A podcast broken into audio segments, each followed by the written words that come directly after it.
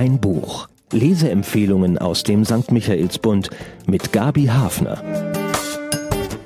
Mein Buch diese Woche kommt aus Island und ist kein Roman, auch kein Sachbuch, keine Biografie, sondern eine Kombination aus allem, die der Autor einsetzt, um von unserer Zukunft zu erzählen. Wasser und Zeit, die Geschichte unserer Zukunft, so heißt es.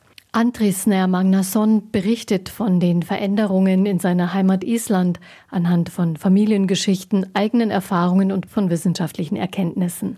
Allein schon in der Lebensspanne seiner heute 94-jährigen Großmutter hat sich eine Riesentransformation vollzogen.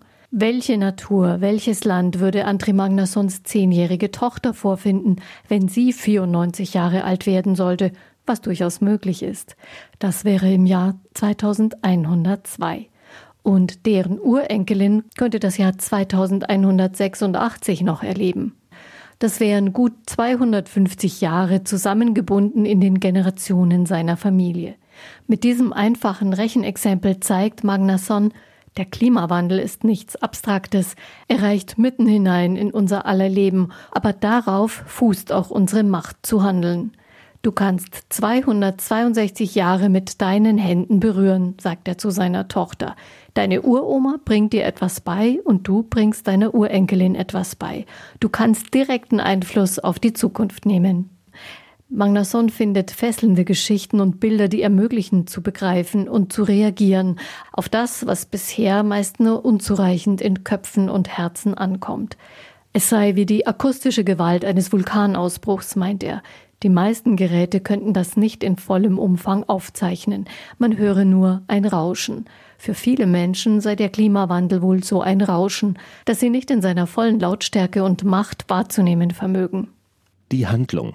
Was also hat der isländische Schriftsteller zu bieten, um das unklare Rauschen deutlich werden zu lassen? Da ist das Leben in Island, das mitten in der Natur stattfindet, so unmittelbar zwischen Meer, Bergen und Gletschern wie kaum irgendwo anders. Und diese Natur wurde in der Lebensspanne von zwei Generationen so klar erkennbar verändert, wie es anderswo eben nicht im gleichen Maß ins Auge sticht.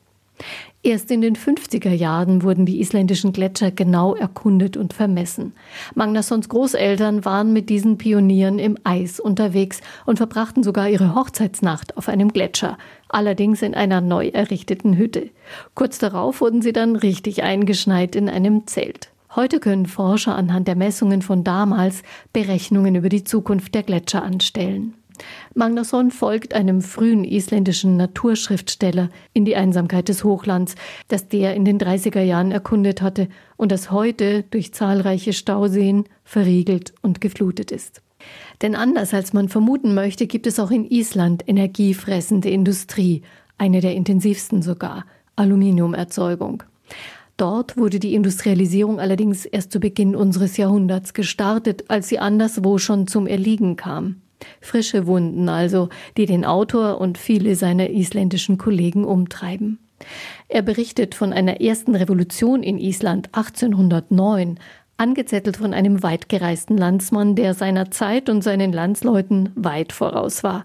Sie konnten mit seiner Botschaft von Freiheit und Unabhängigkeit absolut noch nichts anfangen. Aber heute dürfen wir da die entscheidenden Botschaften verpassen?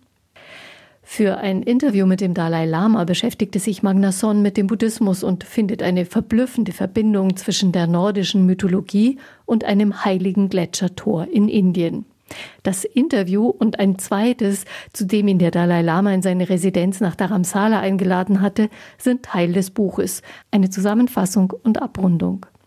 Der Autor Andres Nair Magnason machte international Schlagzeilen, als er 2019 zur offiziellen Beerdigung des Gletschers Okjökull die Inschrift für die Gedenktafel beisteuerte, einen Brief an die Zukunft. Dieses Denkmal soll zeigen, dass wir begriffen haben, was zu tun ist. Ob wir es getan haben, das könnt nur ihr wissen, steht da. Der 48-jährige Literaturwissenschaftler war damals bereits ein bekannter Autor und hatte sich als Umweltschützer einen Namen gemacht. Er ist Vater von vier Kindern. Ein Kinderbuch über das Hochland war es, das Magnason in Kontakt mit Klimaforschern brachte, und er begann darüber nachzudenken, mit welchen Worten und Geschichten sich die Fakten über den Zustand der Erde so begreifen lassen, wie es nötig ist. 2016 war Magnason außerdem Kandidat der Präsidentenwahl auf Island.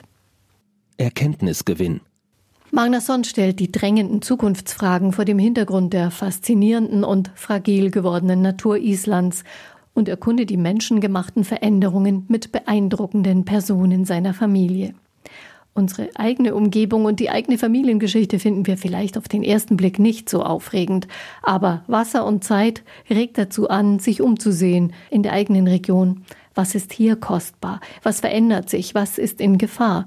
Und wie weit kann man noch gehen und es trotzdem vor den eigenen Kindern verantworten?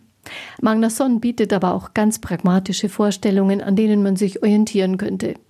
Was, wenn jeder den eigenen CO2-Ausstoß in Form von Ölfässern im eigenen Garten lagern müsste?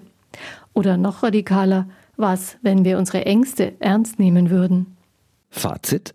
Man mag vielleicht nicht jeder assoziativen Verbindung folgen, die Magnason zieht, aber der Grundgedanke des Buches, die Zeitspanne eines Menschenlebens einer Generation anzulegen an die Veränderungen und damit Verantwortlichkeit und Handlungsspielräume zuzuordnen, das ist definitiv eine gute Idee, um die Lethargie angesichts des Klimawandels zu bekämpfen. Und für den Schluss hält der Autor wirkliche Lichtblicke bereit. Eine CO2-Reduziererin schaut in die Zukunft und ein Naturliebhaber, der auf seinem eigenen Grundstück ein Feuchtbiotop wiederhergestellt hat, darf erleben, dass sich dort wieder viele verschiedene Vogelarten angesiedelt haben. Das Credo, wir erschaffen die Zukunft an jedem einzelnen Tag. Zahlen, Daten, Fakten. Bisher sind André Magnassons Bücher nicht immer auf Deutsch erschienen für Wasser und Zeit hat sich nun mit dem Inselverlag ein großes Haus gefunden, um den Isländer zu veröffentlichen. Auf den 300 Seiten finden sich auch etliche Fotos aus den Familienalben der Magnassons. Sie sind eine wunderbare Erweiterung der Berichte. Vor allem die Bilder seiner jungen Großmutter unterwegs in der Weite mit dem Fahrrad, die Haare aufgebunden zu einer nordischen Variante von Rastazöpfen oder auch als erste Segelflugpilotin Islands, die sie war. Eine echte Schau. 24 Euro kostet diese Reise nach Island, die Vergangenheit und Zukunft so nachdenkenswert verbindet. Zu bekommen in der Buchhandlung Michaelsbund oder online auf michaelsbund.de. Und in der nächsten Folge von Ein Buch gibt's wieder einen Tipp für einen neuen Roman von Susanne Steufmehl. Ein Buch. Ein Podcast aus dem katholischen Medienhaus St. Michaelsbund, produziert vom Münchner Kirchenradio.